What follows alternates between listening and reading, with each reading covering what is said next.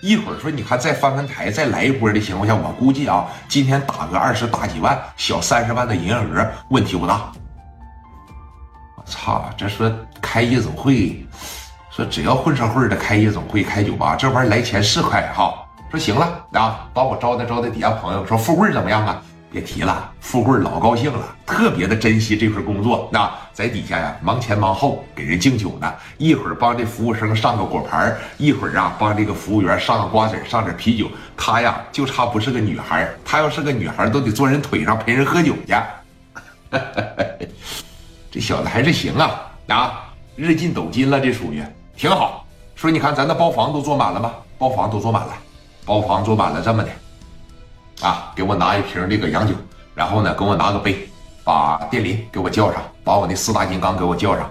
我呀，挨个包房里边敬敬酒，然后呢，我在卡座上我也挨桌敬敬酒啊，互相的认识认识。说行，来这边呢，说给拿来了一瓶洋酒，砰的一起来，把四大金刚这就全喊上来了，一个个都穿的贼立正啊，西装革领，打着领带，一码全是有皮鞋，那兄弟是一个比一个精神。说你看磊哥当时端个小酒杯就说了。这么的啊，咱们呢下去敬敬酒。毕竟啊，说你看咱也没有正儿八经的说开业，也没有说宣传，一下子能爆满呐，有可能是 图个稀罕，也有可能是说给我聂磊面子吧。呃，今天晚上咱们一定啊得把这帮老哥们给他招待好。那走吧，咱们下去吧。这一说下去，你看聂磊领着他的四大金刚就在后边，蒋元给亲自拿着酒瓶，磊哥自个儿拿个酒杯，后边那几个身上揣的全是刀枪棍棒。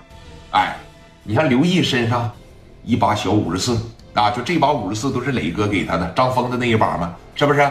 你像这个史殿林了，揣个枪刺，别人揣个枪刺，四个人护着磊哥，从楼上办公室里边这就下来了，特别特别的好。那你说要是在卡座上挨个敬酒，那再大的酒量，我相信呢你也是顶不住。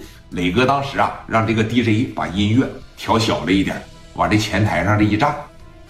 这手端个酒杯，当时就说了：“那个欢迎啊，能从这个四方区来的各位大哥，也是各位老板，那能捧我聂磊这个场。今天呢，是我这个新一城第一天开业，我没有想到生意啊这么火爆啊！说感谢各位能过来捧我的场啊！说你看这以后啊，来到这个四方区这边，也避免不了说少麻烦大家。以后咱们在这个地方呢，就多亲多近。我还是那句话，我聂磊啊。”是过来做生意来了，我是过来挣钱来了。我呢，同样也是过来交朋友来了，我不是过来交敌人来了啊！如果说哪个大哥也好，哪个老板也好，看着我不顺眼，那就忍着点，睁一只眼闭一只眼，别过来找我的茬。我这个人呐，脾气也不太好，是不是？完事今天晚上啊，我作为这个咱们夜场的老板也好，是老大也好，衷心的祝愿大家在这里玩的开心，玩的愉快。我干了，大家伙随意啊！这一说完这话，那底下小掌声哇就一片。没错，今天底下来的基本上都想看看聂磊长什么样，聂磊是什么样的人。